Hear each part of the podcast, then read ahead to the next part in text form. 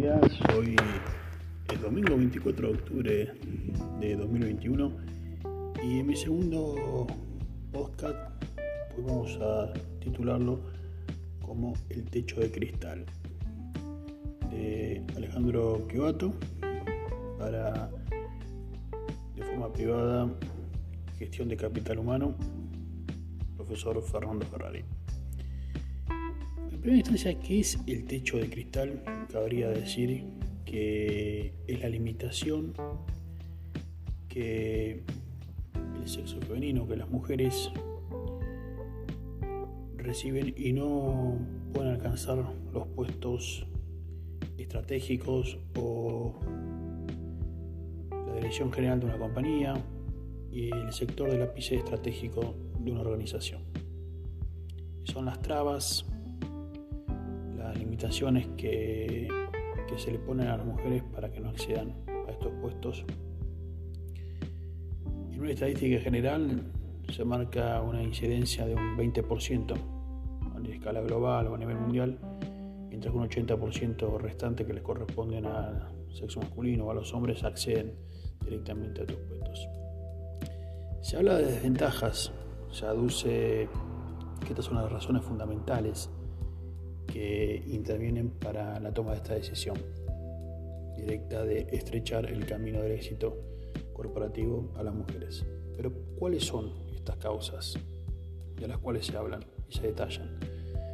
a continuación, eh, es muy claro que las mujeres tienen biológicamente y de forma cognitiva, innata, el deseo de la maternidad maternidad lleva, conlleva un proceso de una gestación de nueve meses, un proceso de una gestación normal, en el cual la mujer, después del tercer mes de embarazo, eh, necesitaría, o casi llegando al final del proceso natural, implicaría una licencia y ausentarse del puesto de trabajo ordinario para estar más tiempo en la casa. También hay el tema de los cuidados de, niños, cuando en la época de la puericia, dedicarle más tiempo, reorganizar sus tareas, sus actividades y esto conlleva a que la empresa perciba que hay una desatención normal por las nuevas tareas que se le asignaron al rol de madre y lo ven como algo negativo o algo difícil, un obstáculo difícil de superar. Pero que, ¿quién considera que esto es tan válido como parece? ¿no? Eh, yo creo que las compañías lo que deberían rever es darle la posibilidad por igual, de forma heterogénea, a los dos sexos, tanto a la mujer como al hombre. el cambio de ideas, el cambio de, de opiniones por una personalidad, una mente diseñada y estructurada biológicamente de forma diferente, un pensamiento diferente, hace más enriquecedor las propuestas, eh, las ideas que una empresa puede tener para sus proyectos corporativos. Eh, hay una variedad que sirve para construir nuevos, nuevos enfoques, eh, trazar nuevos objetivos, pero llegar a mejor unas tácticas más variadas para alcanzar los objetivos a través de las estrategias planteadas por parte de la compañía. Hoy actualmente se da la posibilidad a través del nuevo paradigma del empleo a nivel mundial que el home office, trabajar desde la casa, pintar horarios flexibles. Pero también en una contraparte está el tema de que las compañías si no ven algo redituable directamente y ven algo que se les complica un poco, que tienen que adaptarse a los objetivos personales del empleado, como que lo dejan un poco de lado y, y no miran hacia el costado. Tratan de buscar lo que les es más provechoso. El hombre no presenta deseo de maternidad, tiene que ausentarse fuera del trabajo para cuidar a los niños, porque ese rol de una forma tradicional y cultural está asignado a la mujer. Sin embargo, en otros países de una concesión más moderna, como el continente europeo, los roles han invertido y hay un 50 y 50% de ambos lados, de ambos padres, mujeres que trabajan, mujeres que llegan al éxito, las que se ha disipado este tópico del techo de cristal y se le ha permitido alcanzar los puestos más altos dentro de una compañía o una organización.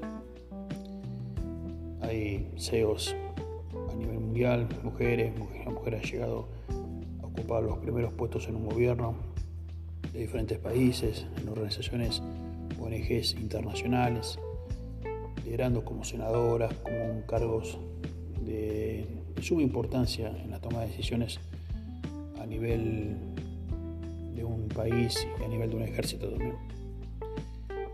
Eh, yo creo que es una concesión, una cosmovisión un tanto machista, un tanto limitada y la verdad que hay que modificarla. La concesión corporativa, ¿no? Modificar el tema de que estas personas tienen el mismo derecho que un hombre, tienen el mismo, eh, la misma necesidad secundaria de autorreconocimiento, de prestigio personal, en algunos casos también primaria, ¿no? porque es parte fundamental de su vida alcanzar sus metas personales. Entonces yo creo que se debería dar posibilidad de forma equilibrada, vamos por igual, tanto el hombre como la mujer.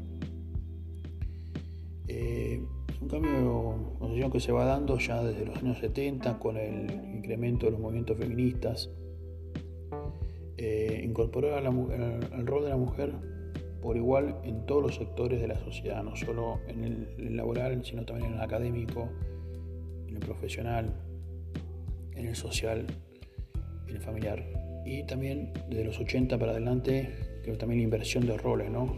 El hombre está ocupando lo que antiguamente estaba reservado de forma exclusiva para la mujer. Creo que estos preconceptos, estos tópicos, que tradicionalmente han subyugado, han eh, sometido a la mujer de tiempos inmemoriales, se vio modificado, se vio cambiado.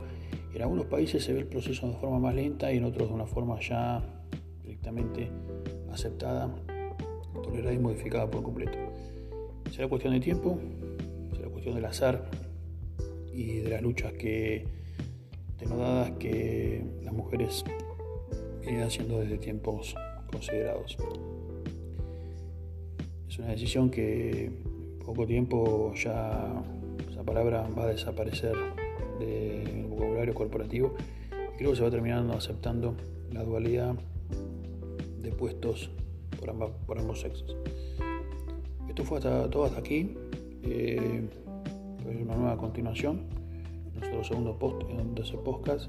Así que me despido brevemente, pero haya sido un leve aporte que brindo a través de lo que he leído, lo que, lo que he visto y nos estamos reencontrando nuevamente en otro podcast. Alejandro Quevato.